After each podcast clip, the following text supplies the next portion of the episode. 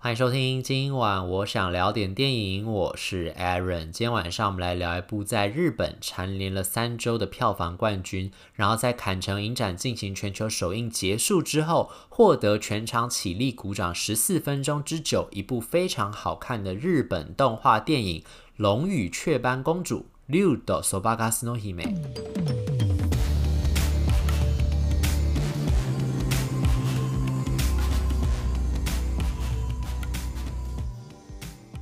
这部《龙与雀斑公主》呢，其实在台湾已经上映一阵子了啦，在十月八号的时候就已经上映了。不过那时候我一直没有机会看，就是其实我本来也不是一个非常喜欢看 日本动画的人，然后日本电影我也不算是非常常看啦，所以本来我对这个片子是没有太大的兴趣。不过后来呢，就是因为看到这个新闻，就讲说那个时候在坎城影展放映的时候，它结束之后就获得全场鼓励起起立鼓掌十四分钟嘛。因为那个时候呢，我记得今年的坎城影展那个时候沙丘放映完之后，也是获得全场。起立鼓掌，不过好像是十三分钟还是几分钟，我忘了。反正就是比《龙与雀斑公主》还要少啦。虽然说那个观众群我也不能百分之百确定说是同一群观众，所以他们反应是这样，可以拿来互相做比较。不过呢，以这个《龙与雀斑公主》，就算是不同的这个呃媒体群或者是不同的观众群好了，从现场当时那个反应来看，你就可以知道这个是真的很受大家欢迎的，大家是真的很喜欢这部电影，觉得他真的拍得很好。然后这个导演呢，细田守呢，其实我之前有听过他的名字，可是我之前没有看过他的电影，就我知道他的什么《夏日大作战》啦，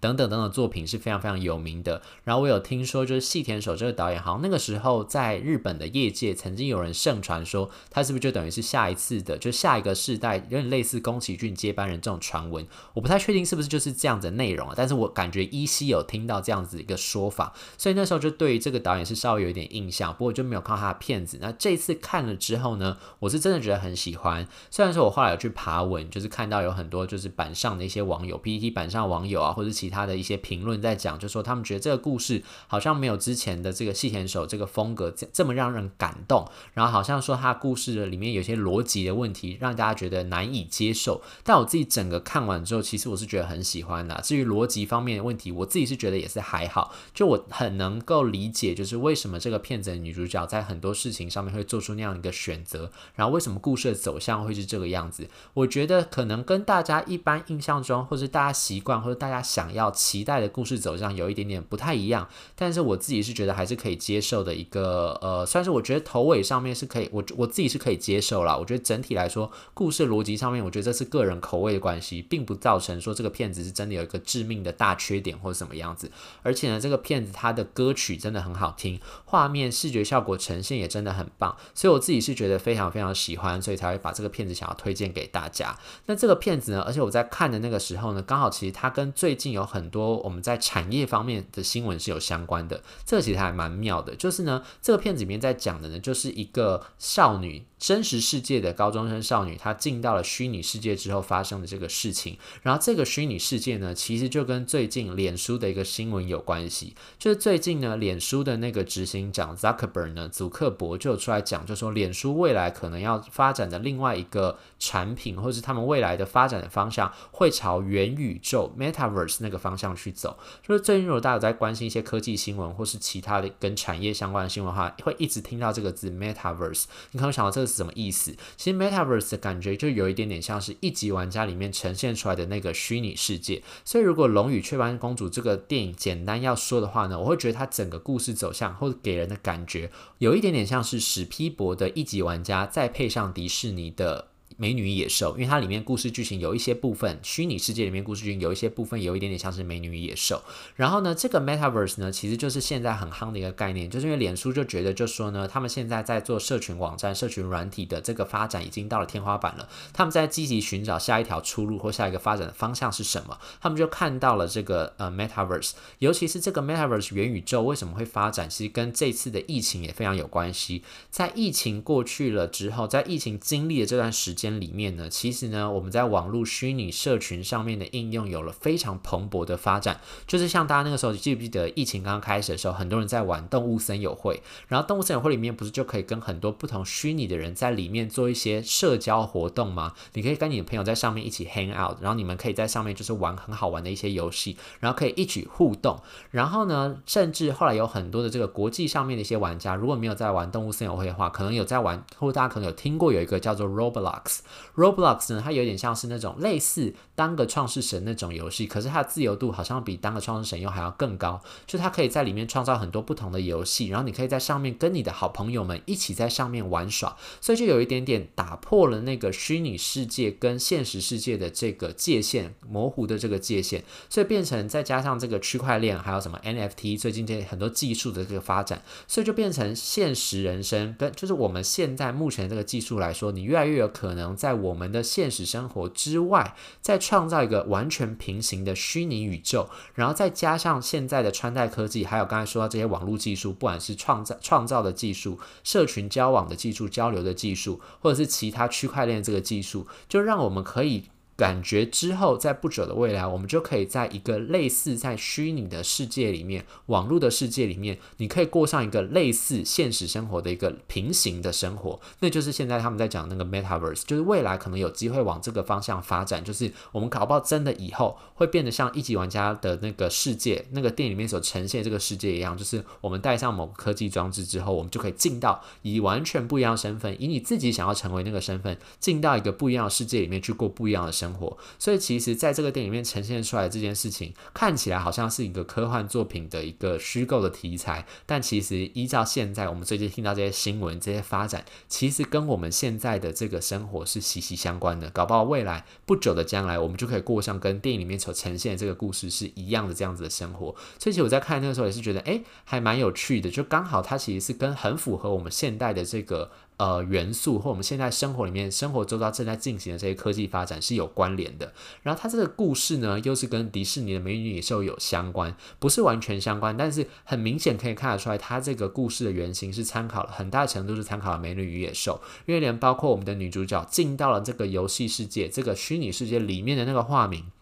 都跟《美女野兽》主角是一模一样的。他那个时候其实本来进到那个虚拟世界里面的时候，取的名字是叫 Bell，B E L L，就是钟声的那个 Bell。可是后来里面网络世界，当他在里面爆红了之后，因为他很会唱歌，他就是一个在现实世界没有办法唱歌的一个很平凡的高中女生。她因为家里发生一些事情，她自幼丧母的关系，这件事情对她来说造成很大很大的冲击。她以前小时候其实跟着她妈妈一起在创作歌曲，一起唱歌的。她其实歌唱歌非常非常的好听，可是因为她妈妈。发生那个意外事件之后呢，就让他心里产生了创伤，所以他没有办法这么如意的、这么样的自然的就可以开始唱歌，对他来说是有阴影的。于是他到了这个虚拟世界里面之后呢，竟然就在虚拟世界里面，因为抛下了现实生活的种种这些样貌，戴上一个面具之后，他就可以在里面真实展现自己的声音。所以在里面呢，其实就受到了非常非常多线上就是虚拟世界里面那些网友的推崇跟喜爱，就觉得说哇，怎么有人唱歌这么好听，就非常非常喜欢他。他一系爆红，就变成一个网红歌姬，然后大家就帮他取了名字，就改了，帮他改了名字。他本来是 B E L L 嘛，就改成 B E L L E Bell，就是那。个美女野兽里面那个主角贝尔的那个名字 B E L L E，然后呢，他在这个虚拟世界里面呢，又刚好又遇到了一个长相非常可怕、很凶恶的一个，就是。那个标题里面讲那个龙，就是在网络世界里面，他的化身就是一个像龙一样的怪人，这样。可是他武力非常非常的高强，然后到处在破坏网络世界的宁静跟和平这样子。然后就是因为他的出现，因为那个时候呢，我们的女主角本来要在网络上办一个超多人啊观看的那个线上演唱会，然后一堆乡民们都已经围好了，就准备要听他唱歌了。就在那个唱歌的虚拟世界里面，那个会场里面呢，这个龙就突然闯进来，而且他闯进来的时候还带着很多那种网络纠察队跑进来，想要猎杀他他。就把整个会场搞得乌烟瘴气。可是，在那一刻呢，当女主角看到这个龙的时候，突然她对它产生一种异样的感觉，她很想要了解这个神秘的存在到底是什么，于是就开始追寻它。所以，这个龙呢，就有点像是《美女野兽》那个故事里面的那个野兽。然后，甚至呢，那个呃，这个龙还住在虚拟世界里面一个很神秘的这个城堡里面。然后，城堡里面有很多其他那种小小的人，就有点像是那个《美女野兽》里面的那个钟的那个先生、那个管家，或者是蜡烛先生啊，或者是什么茶壶太太啊，等等等等等。所以整个感觉都非常非常像那个《美女与野兽》，可是当然这个最后故事的结局跟《美女野兽》有一点点差异啦。但在相信大家在看的这个过程当中，你真的可以感觉到说，哎，好像从迪士尼的《美女野兽》那边得到了很多的元素跟致敬。然后呢，也就是在这个过程当中，其实呢，这个片子的故事的核心也是跟我们之前介绍过很多片子一样，在讲的是关于救赎的这个故事。刚才不是说了，女主角因为她从小的时候因为妈妈过世，所以其实对她造成很大的创伤，而且其实她对那个这个创伤有一个重要来源，是因为她其实不知道为什么妈妈会离她而去。当然，这个事件的事实发生的时候，她是理解的，就是那个时候他们很小的时候，他们一家三口，她爸爸跟妈妈三个人一起去到了那个河边玩，然后河边玩的时候，刚好就是河水暴涨之后呢，就有一个小朋友受困在沙洲上。这其实也跟台湾最近发生一个社会。嗯，算是一个蛮悲惨的一个社会事件有关系啦，就是也是那种河水暴涨，然后人伦悲剧这样子。所以其实这个片子在看的时候，我一直觉得，嗯，好像跟现实生活产生了很多的共鸣跟连结这样。然后他们一家三口那时候在那个地方，就看到一个小朋友困在沙丘上面，他妈妈那个时候呢，就义无反顾的穿上了那个救生背心，就跳下去救人。结果后来那个小朋友救到，但他妈妈就没有再回来。这件事情对他造成非常非常大的阴影，因为其实这件事情事件发生了之后，当时在那个电影里面，就在当时呢，世界上其实网络上就有很多的评论，就在骂他妈妈，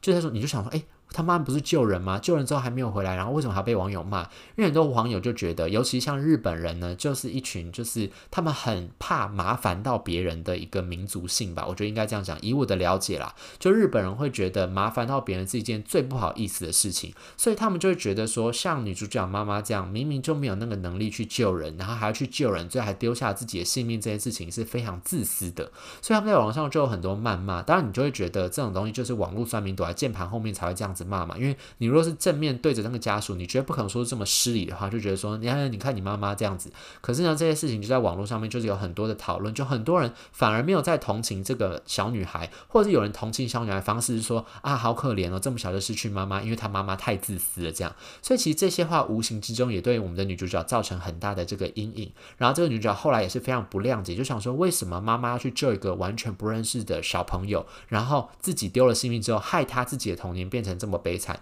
害他自己现在没有妈妈，所以他对妈妈其实内心当中有是有一点点不谅解跟埋怨的，然后因此也就造成他跟爸爸之间的隔阂越来越大，没有到吵架，没有到什么就是完全就是父女失和这个样子，可是两个人之间就产生了很大的隔阂。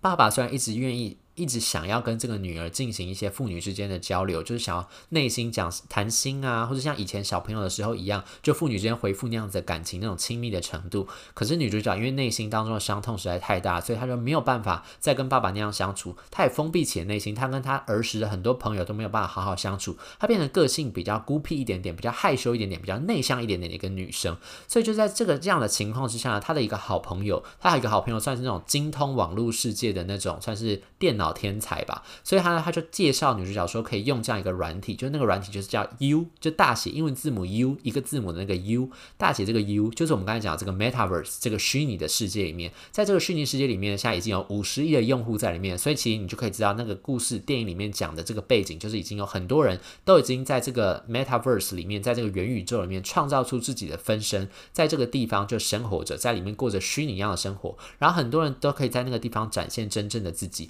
所以主角一进到那个世界里面之后呢，她突然就发现这个地方好像很自由，而且戴上了面具之后，因为反正没有人知道她是谁嘛，她更可以解放自己，做她自己想要做的事情。于是她在那个网络世界里面呢，就开始唱歌，唱歌了之后就吸引到很多网友的注意，然后就开始变成一个当红的网红歌姬。所以就是在这样子的一个情况之下呢，她就发现说，她那个时候遇到那个龙之后呢，她突然觉得在这个人同样也是戴着面具的这个，戴着很丑陋的这个外形，龙形的外形嘛，看起来很吓人。这个外形的这个龙呢，其实搞不好跟他一样，都是戴着面具，在现实生活当中是有伤痛的人。于是他突然找到了一个契机，让他想要去关心这个龙，因为他也想要去拯救他。而在这个过程当中，他渐渐发现说，龙的背后，在现实世界里面，这个龙背后的那个真实人生，应该是有很多不可告人的秘密。而且，其实他正经历着非常痛苦一件事情，就让他女主角更想要去了解这个角色的角，了解这个人物到底是谁，然后更想要去帮助他，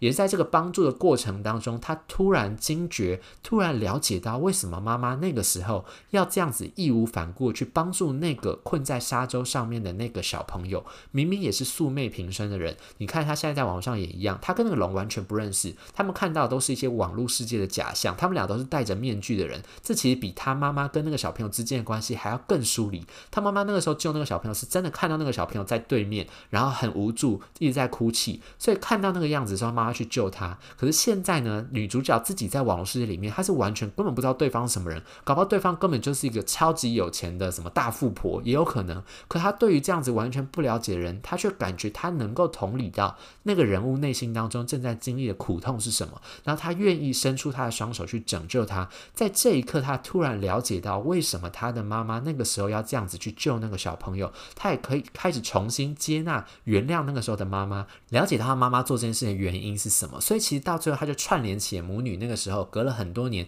她一直放在心中的心结，然后去拯救了这个龙。到最后当然就是一个圆满的大结局。所以其实看到这边的时候呢，我真的就会觉得，哦，其实这个故事是非常非常温暖的一个故事。它虽然讲到是那种未来世界的高科技，然后里面我们大家大部分观众在听，应该都是听他的歌曲啦，他歌真的很好听。然后呢，他这个视觉画面呈现，然后刚刚我们说的那个元宇宙、虚拟世界、虚拟宇宙里面那个呈现是真的很漂亮。可是这个故事本身那个核心呢，我觉得是非常非常温暖的。就是我们常常在讲，就说什么虚拟世界跟现实世界，搭到了虚拟世界之后就会没有真心，或者是虚拟世界里面有很多都是假的，一切都是假象。当然，片子里面有很多就是故意在调侃这件事情，就说你你看虚拟世界里面其实有很多东西是不可以相信的。可是呢，在这样子的一种过程里面，当我们未来搞不好不可避免，就是我们接下来也可能会接触到元宇宙这样一个概念，我们的生活当中可能也会越来越多这样跟电影里面讲到的这样的情节类似的情况发生的时候，我们其实还是可以或多或少在里面找到一点现实生活当中，